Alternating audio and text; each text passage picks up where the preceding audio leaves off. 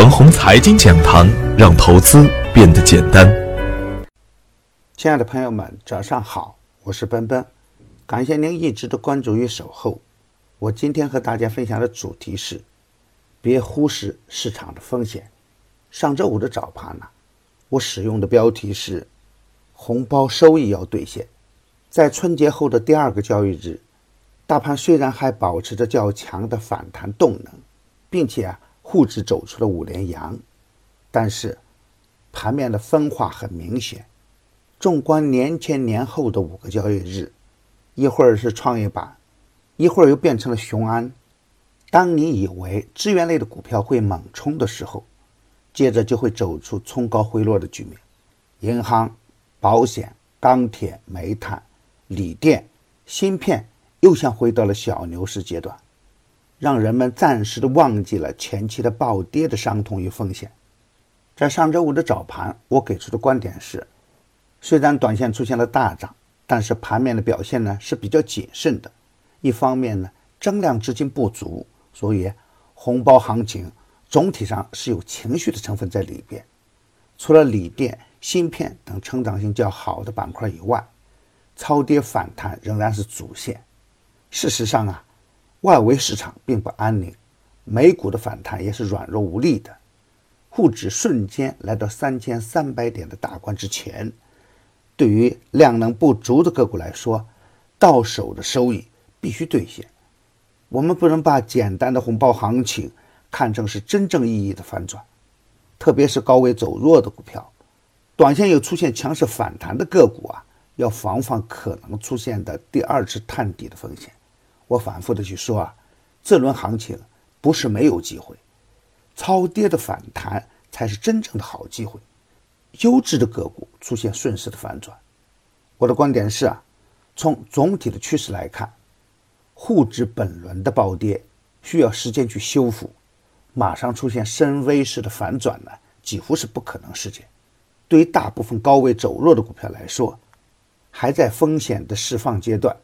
盲目高位抢反弹，很容易被套在半山腰。有人喜欢在下降途中去接盘，这是逆势的表现。股票的底啊是走出来的，真正的底部要有两边。当个股真正来到底部的右侧，才是较为安全的阶段。这就是我们通常所说的强结构。当从底部出现多头的状态时，赚钱才能够安心一点。位置较高的向上的拐点，如果没有基本面和量能的支撑，大概率就是假的拐点。A 股的市场啊，当天有近三千五百多只个股，这样的量能要支撑持续的大牛行情，肯定是不够的。所以，近两年的大部分时间都是以局部的热点为主的形式展开的。如果想参与行情，必须找准板块和个股，盲目的乱做。大概率亏钱，当然不能把整体的震荡的风险强加到所有的板块和个股上去。周末的消息还会是有偏暖的一面。一方面，IPO 审核制度越来越严，如果闯关失败，必须再等三年，这样会使得 IPO 的质量得到进一步的提高，并且啊，本周没有新股发行，这一点利好次新股板块。再加上超跌反弹的继续发酵，底部强势的个股可以高看一眼。另一方面呢，注册制延长至二零二零年，再加上网传的养老金入市的消息，也不排除会出现新的局部热点。但是，行情的发展呢，一定要看量能的表现。两市的成交额不上六千亿之前，保持四成左右的仓位，仍然是进可攻。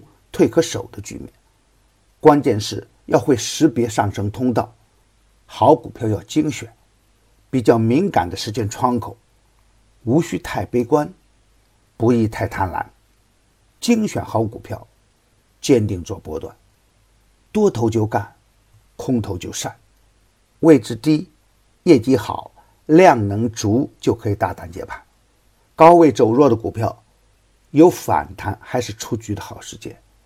防止出现高位的崩盘。